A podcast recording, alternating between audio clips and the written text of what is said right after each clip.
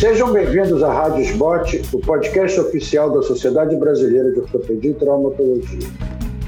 Hoje teremos mais um episódio do programa Doses de Atualização com o tema Prevenção de Fraturas na Osteoporose. Eu sou o Dr. Bernardo Stonick, diretor científico do Comitê de Doenças Osteometabólicas da Sociedade Brasileira de Ortopedia e Traumatologia e coordenador do Programa de Prevenção a Refraturas do Serviço de Ortopedia do Hospital Federal de Ipanema, no Rio de Janeiro.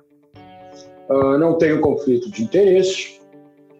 E a definição clássica de osteoporose é uma doença caracterizada pelo comprometimento da resistência óssea que predispõe ao aumento do risco de fraturas. Em outras palavras, eu diria que a osteoporose é definida como uma doença que faz uma fratura acontecer quando não deveria acontecer ou seja, após um trauma mínimo. Uh, a grande exemplificação de trauma mínimo é uma queda da própria altura ou menor. Tenho os senhores em mente que um osso é preparado para receber o impacto de uma queda da própria altura sem fraturar. Então, se tem esse tipo de impacto e o osso fratura, é porque saudável ele não está. O objetivo do tratamento da osteoporose uh, é evitar fraturas e não a perda óssea. Evitar perda óssea é uma estratégia para você evitar fratura. Mas o grande foco do tratamento da osteoporose é evitar fratura. E é melhor tratar poucos idosos, ou seja, pessoas acima de 65 anos, com alto risco de fratura, do que tratar muitos jovens com baixo risco tratar quem realmente irá se beneficiar com o tratamento. Uma coisa que é importante a gente discutir aqui, se vale a pena tratar a osteoporose. Porque, afinal de contas, você trata a osteoporose para evitar uma fratura do punho, ou para evitar uma fratura proximal do úmero, ou para você evitar uma fratura vertebral, por exemplo. A osteoporose, vocês sabem, é um tratamento que leva anos e anos e anos a fio tratando e uma fratura de punho, uma fratura de úmero, você, por exemplo, recupera em quatro meses. Uma fratura vertebral você recupera em seis meses. Então, em princípio, não faria muito sentido você tratar muitos anos para evitar um evento que você resolve em poucos meses. Mas é importante tratar, sim, porque todas essas fraturas que a gente citou fratura vertebral, fratura de punho, fratura proximal do úmero, e eu ainda incluiria a fratura da pelve, incluiria a fratura de tornozelo também, uh, eles são preditivos de fratura do quadril. E fratura do quadril, sim, seja ela do colo do fêmur, transtrocanteriana ou subtrocanteriana, esse sim é um evento uh, de grande monta, de grande mortalidade, de grande morbidade. Uh, o que, que acontece com o paciente um ano depois que ele fraturou o quadril? A literatura fala que 20% irá falecer em 12 meses, mas a gente já sabe que é mais do que isso. Por exemplo, no Canadá, 28% das mulheres e 37% dos homens que sofrem uma fratura de quadril irão falecer no primeiro ano. Observem os senhores que as mulheres fraturam mais do que os homens, mas a mortalidade entre os homens é maior do que entre as mulheres. 30% vão evoluir com incapacidade permanente e 40% com incapacidade de andar sozinhos. E 80% deixa de fazer pelo menos uma atividade que ele fazia antes da fratura do quadril. Ah, as fraturas também, todas elas, diminuem expectativas de vida. Mesmo fratura de punho, fratura de úmero diminui. Todos sabem que fratura de quadril e fratura vertebral diminuem expectativa de vida, mas eu quero dizer para vocês que as fraturas menores também. Uh, um dado muito interessante é quando a gente fala do impacto das fraturas osteoporóticas quando comparadas com outras doenças graves entre mulheres na pós-menopausa.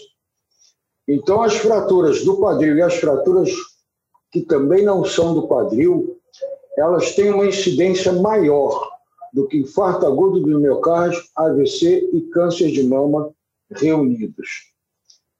O custo hospitalar das fraturas por fragilidade também é maior do que o custo hospitalar do infarto, do AVC e do câncer de mama reunidos. Nos Estados Unidos, em 2005, o custo anual de fraturas por fragilidade eram 19 bilhões de dólares. Estima-se que em 2025 esse custo será de 25,3 bilhões de dólares. É estimado que no Brasil, em 2050, ah, terão 198 mil casos de fratura de quadril, especialmente. Isso dá conta de uma fratura de quadril a cada dois minutos e meio. Realmente é de se imaginar que nenhum sistema de saúde poderá aguentar esse tipo de demanda.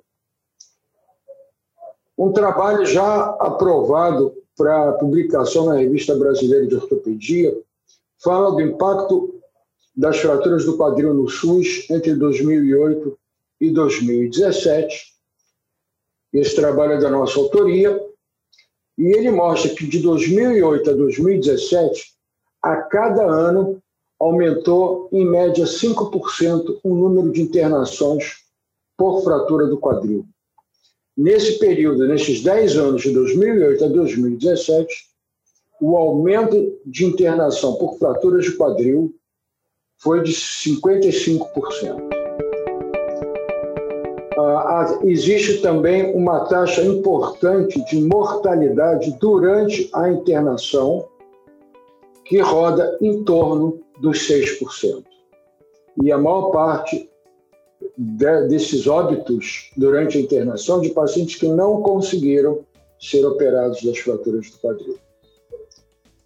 Em resumo, fratura é uma coisa que mata, diminui a expectativa de vida, fratura incapacita, fratura custa caro e fratura atinge a muitas pessoas.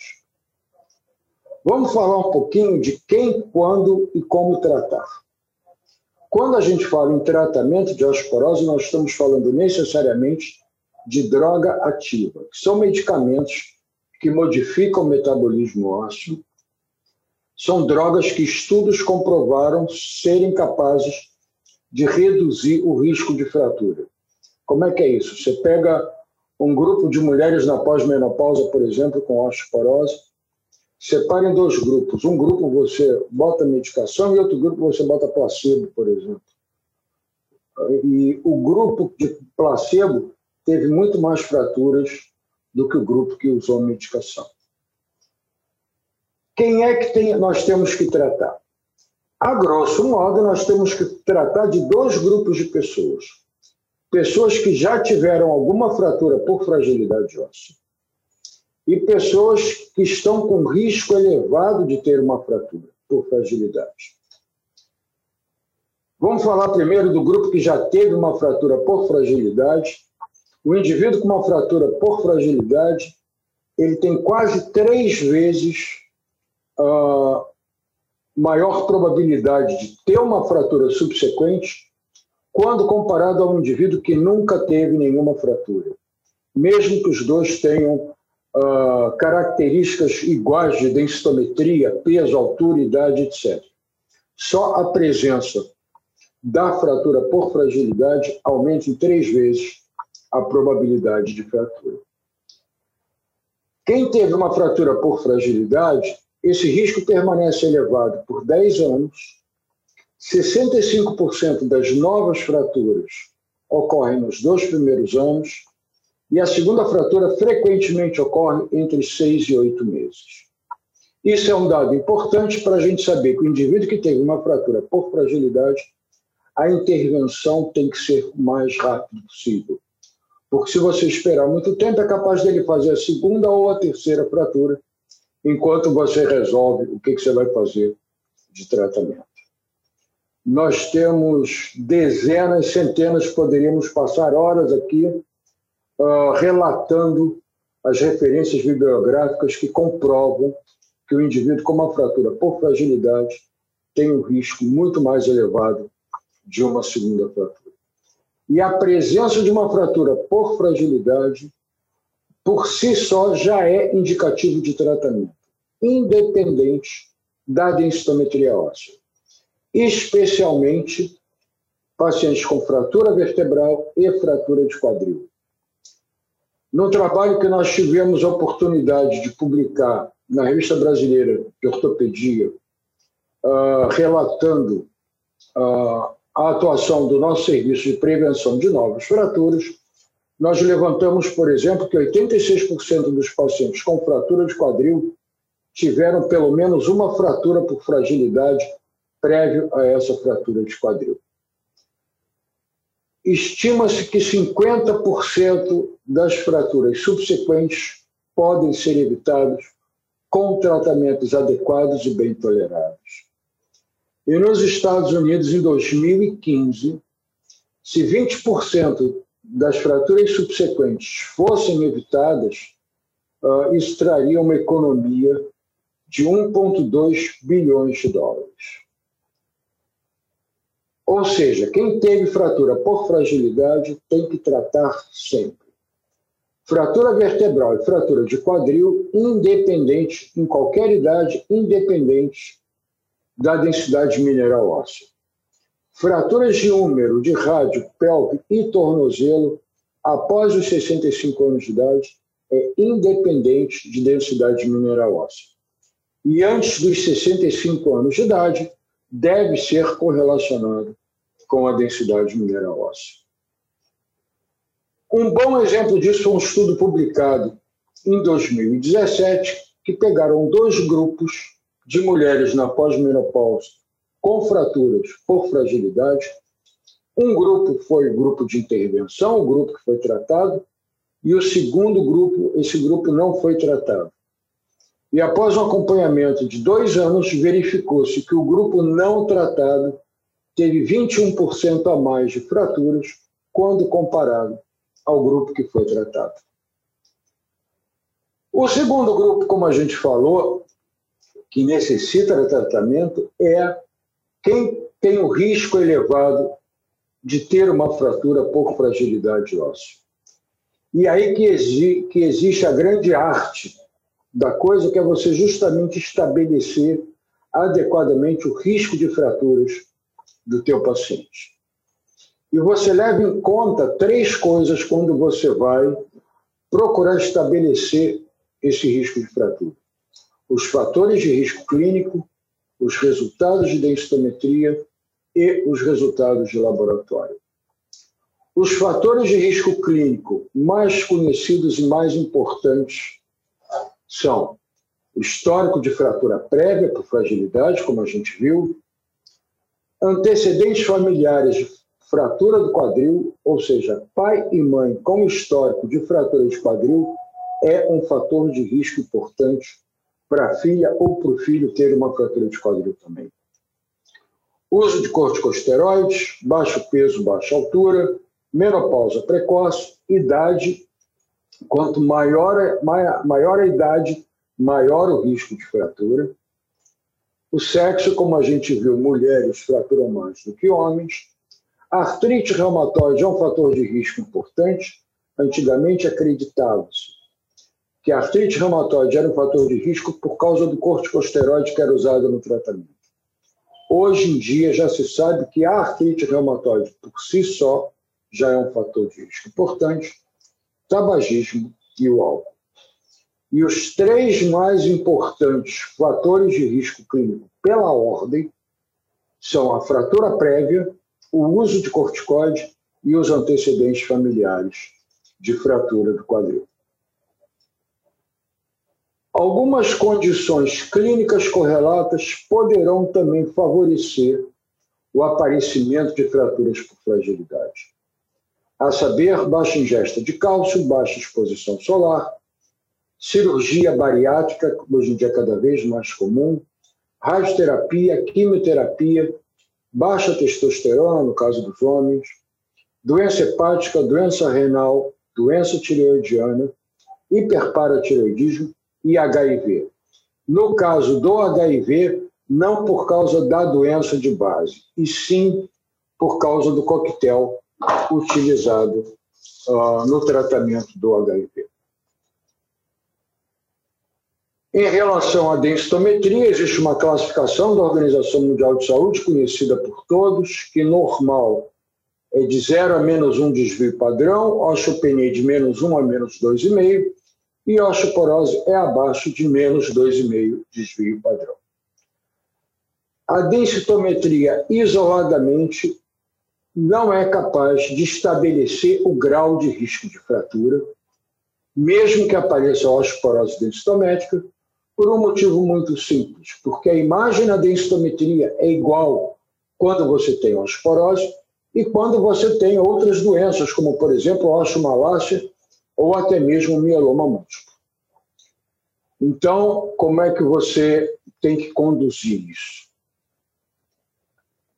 Invariavelmente, você tem que associar um exame de laboratório e na osteoporose primária, o laboratório é normal. Um outro detalhe importante: 80% dos casos são enquadrados como osteoporose primária. Apenas 20% são osteoporose secundária. Ainda assim, é de bom tom, é, é uma boa prática médica você investigar causas secundárias e afirmar que o caso é de osteoporose primária apenas quando você já descartou a possibilidade da osteoporose secundária. E a causa mais frequente de osteoporose secundária hoje em dia é a insuficiência ou a deficiência de vitamina D. Uh, os exames de laboratório para investigação das doenças osteometabólicas, de uma forma geral, varia de caso para caso, em alguns casos bastante extensos, mas foram publicados alguns trabalhos que mostram que o melhor custo-benefício é você dosar cálcio, vitamina D, PTH, a creatinina e, no caso dos homens, a testosterona.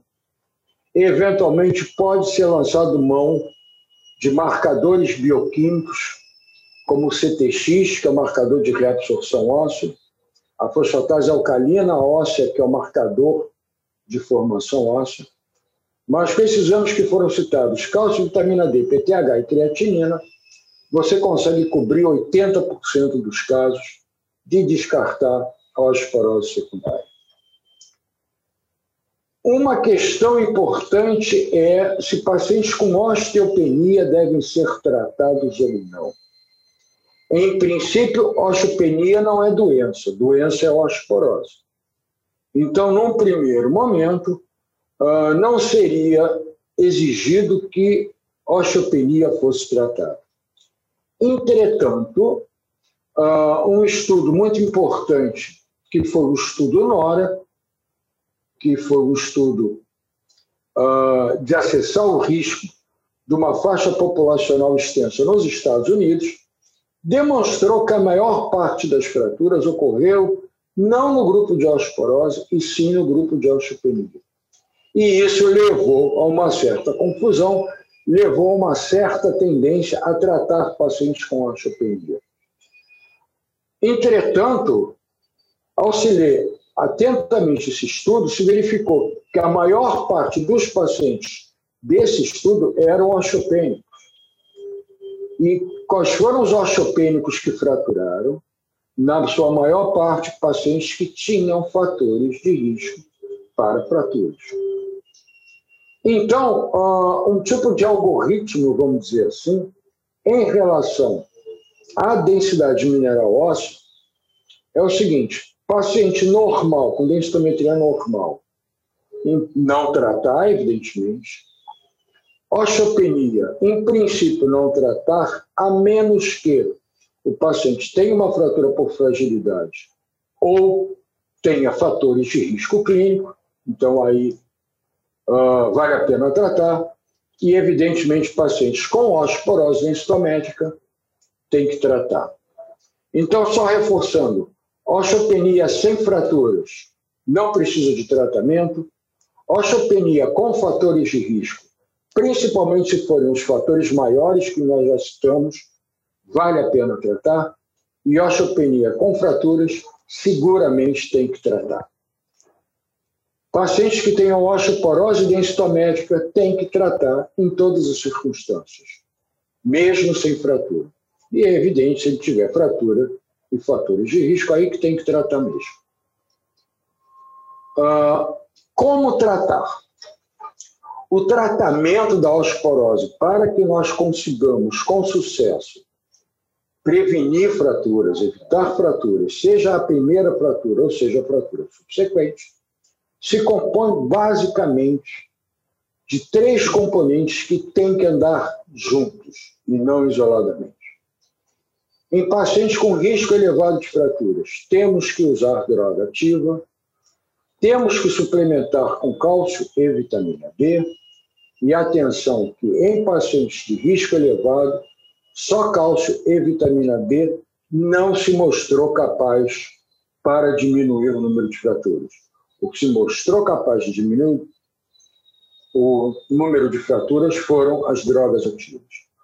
E tem que ter atividade física, principalmente prevenção de quedas. E todos aqueles cuidados que a gente conhece, de não deixar tapete solto, de não deixar fio correndo pela casa. E volto a lembrar, todos esses componentes são importantes.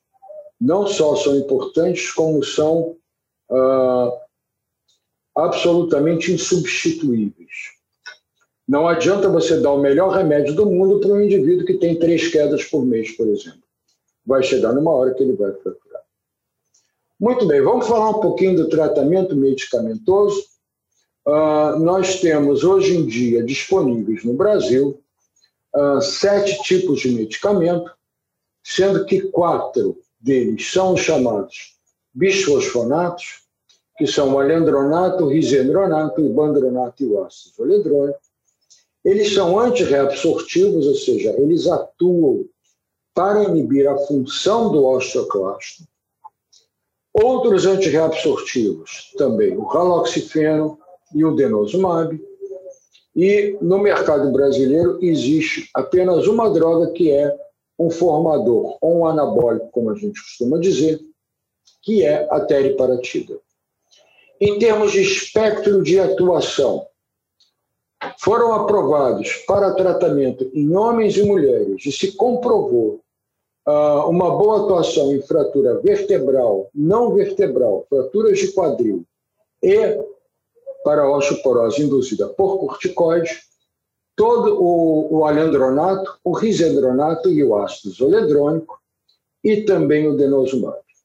O ibandronato, que é um bichochonato também, ele não conseguiu comprovar eficácia para prevenção nem de fratura de quadril, nem osteoporose induzida por corticoide e nem em homens.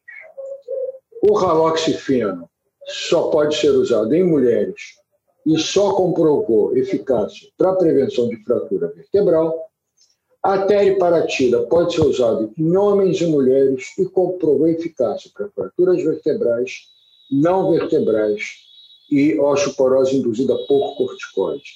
A teriparatida não conseguiu comprovar eficácia para a prevenção de fraturas do quadril. Em relação à posologia, nós temos o alendronato, que é semanal, o risendronato tem na formulação semanal e mensal, o ibandronato tem na sua formulação mensal por via oral e endovenoso trimestral. O ácido zoledrônico é uma infusão venosa anual. O raloxifeno é uso diário por via oral. O denosumab é uma injeção subcutânea a cada seis meses.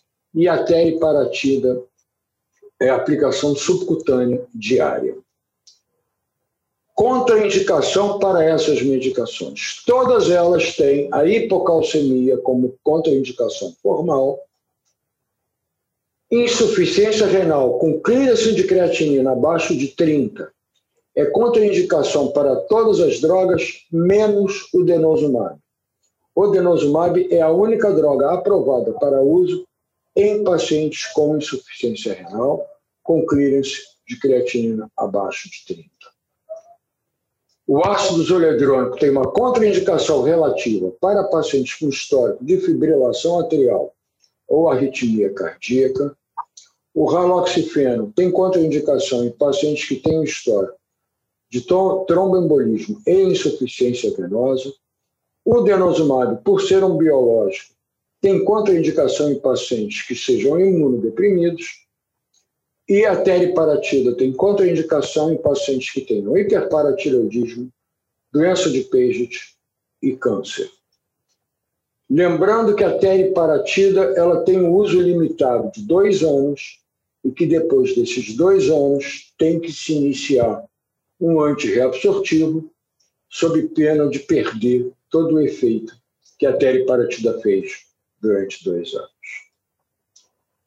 Em relação à suplementação de cálcio, e aproveitar aqui, colocar luz num debate que aconteceu durante algum tempo, que a suplementação de cálcio aumentaria o risco cardiovascular. Muito bem. Preferencialmente fornecer cálcio pela dieta, especialmente leite e seus derivados. Outros alimentos contêm cálcio também, mas a maior quantidade de cálcio e melhor absorção é com leite e derivados. Quando essa dieta de cálcio não for suficiente, pode ser suplementado uh, com comprimidos de, de cálcio nas diversas formas, citrato de cálcio, carbonato de cálcio, fosfato tribásico, etc. A dose diária, de uma forma geral, é de 1.000 a 1.200 miligramas de cálcio por dia. Uh, algumas faixas etárias e algumas situações de vida podem necessitar doses diferentes, por exemplo, na gravidez e na lactação, essa dose tem que ser maior. E o cálcio só mostrou aumento do risco cardiovascular ou quando essa suplementação foi muito baixa, no caso de mulheres com suplementação abaixo de 600 miligramas, ou quando ela foi acima de 1.500 miligramas em homens tabagistas. Em condições normais, o cálcio não só não aumenta o risco vascular, como ele até protege essa questão cardiovascular. Em relação à vitamina D, ah, de uns dois anos para cá mudou-se a classificação de, da vitamina D. Antigamente era o normal era de 30 para cima, hoje em dia, para indivíduos jovens, saudáveis, aceita-se 20 mas para o grupo de risco, que são idosos, e que para pacientes com osteoporose ou outras doenças metabólicas, o alvo continua sendo 30 nanogramas. Suplementação de vitamina D. Até uns dois anos atrás, estimava-se que o valor normal de vitamina D era de 30 nanogramas. Hoje em dia já é aceito 20 nanogramas especialmente para pacientes jovens e saudáveis e que têm uma boa alimentação. Entretanto, para pacientes de risco, que são pacientes idosos, pacientes com osteoporose, o nível desejável ainda é de 30 nanogramas para cima. Isso não mudou. Então, pacientes que tenham uma dosagem de vitamina D normal, ou seja, de 30 para cima, a suplementação é de mil miligramas por dia. Pacientes que rodem entre 12 e, e 30, uh, ah, a ideia é que se faça 2 mil unidades por dia durante oito semanas. Fatalmente, depois dessas oito semanas, a vitamina D deve entrar uh, em níveis normais ou muito próximos disso, e aí continuar a suplementação com mil miligramas. E pacientes que têm uma deficiência maior, se faz 50 mil unidades por semana durante oito semanas. E depois a suplementação volta a mil unidades por dia. Hoje em dia, realmente, ah, nós temos uma versatilidade muito grande em relação à vitamina D, seja na sua apresentação, você tem comprimido, você tem cápsula, você tem gota, e você também tem diversas titulações, mil, dois mil, cinco mil, sete mil, dez mil, quinze mil e cinquenta mil. Hoje em dia está bem, bem fácil suplementar com vitamina D, só lembrando que a vitamina D é ativada pelos raios solares e a alimentação, de uma forma geral, é muito pobre em vitamina D. Em relação ao idoso, muitas vezes, mesmo o idoso pegando sol, a pele dele não tem uma boa absorção e aí não consegue ativar a vitamina D e aí pode precisar da suplementação dessa vitamina D. Atividade física. Atividade física é fundamental principalmente porque vai diminuir a probabilidade de quedas. Na infância e na adolescência, a atividade física aumenta a massa óssea, ele aumenta o chamado pico de massa óssea. Na idade adulta, e principalmente na terceira idade, isso já não acontece. Mas a atividade física é fundamental porque ela melhora a coordenação, melhora o equilíbrio, quem tem bom equilíbrio cai menos, quem cai menos fratura menos. E se puder ganhar um pouquinho de musculatura, principalmente na coxa, é, até na eventualidade de uma queda, essa musculatura pode defender o osso. Melhora a postura e combate a sarcopenia, que invariavelmente é um fator que acompanha a osteoporose, principalmente nos pacientes mais idosos. O papel do ortopedista nessa história toda de prevenção de fraturas. Imagine senhores uma situação em que o indivíduo está andando na rua, sente uma dor precordial, uma dor forte no peito, levam ele para o hospital, fazem um eletrocardiograma, descobrem que esse sujeito acaba de infartar. Então é feito um cateterismo, uma cineangiocoronariografia, uh, são verificadas obstruções, e esse sujeito ou vai fazer uma angioplastia, vai colocar estente, ou vai fazer uma revascularização, a chamada ponte sapiena. Acabou aí a história? Não, não acabou. Esse paciente, antes de ter alta, ele recebe uh, uma série de instruções em relação à medicação, em relação à atividade física, à alimentação, em relação ao acompanhamento, e isso ocorre em 100% dos pacientes. Por que, que isso ocorre e por que, que isso tem que ocorrer? Porque caso isso não aconteça, esse indivíduo caminha para um segundo infarto. E aí, um indivíduo que ele não é orientado, uh, tecnicamente falando, isso é uma negligência médica uma cena muito comum, muito frequente para todos nós, um idoso que cai, tem uma fratura de quadril, essa fratura tem uma resolução cirúrgica, seja por fixação, seja por, por artroplastia, e aí a pergunta é mesmo, acabou aí? Não, não acabou aí. Você tem que fazer a prevenção da fratura subsequente. Nós já vimos aqui que a fratura por fragilidade é o maior preditor de uma fratura subsequente. Entretanto, ao contrário da cardiologia, que orienta 100% dos pacientes para evitar um segundo infarto, no caso das fraturas por fragilidade, essa taxa atinge o patamar vergonhoso de 8%. E aí, todo mundo sabe o que vai acontecer e todo mundo sabe que isso também é uma negligência.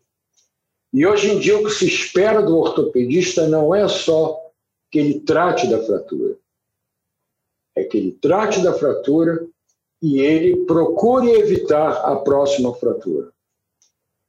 Como é que se evita a próxima fratura?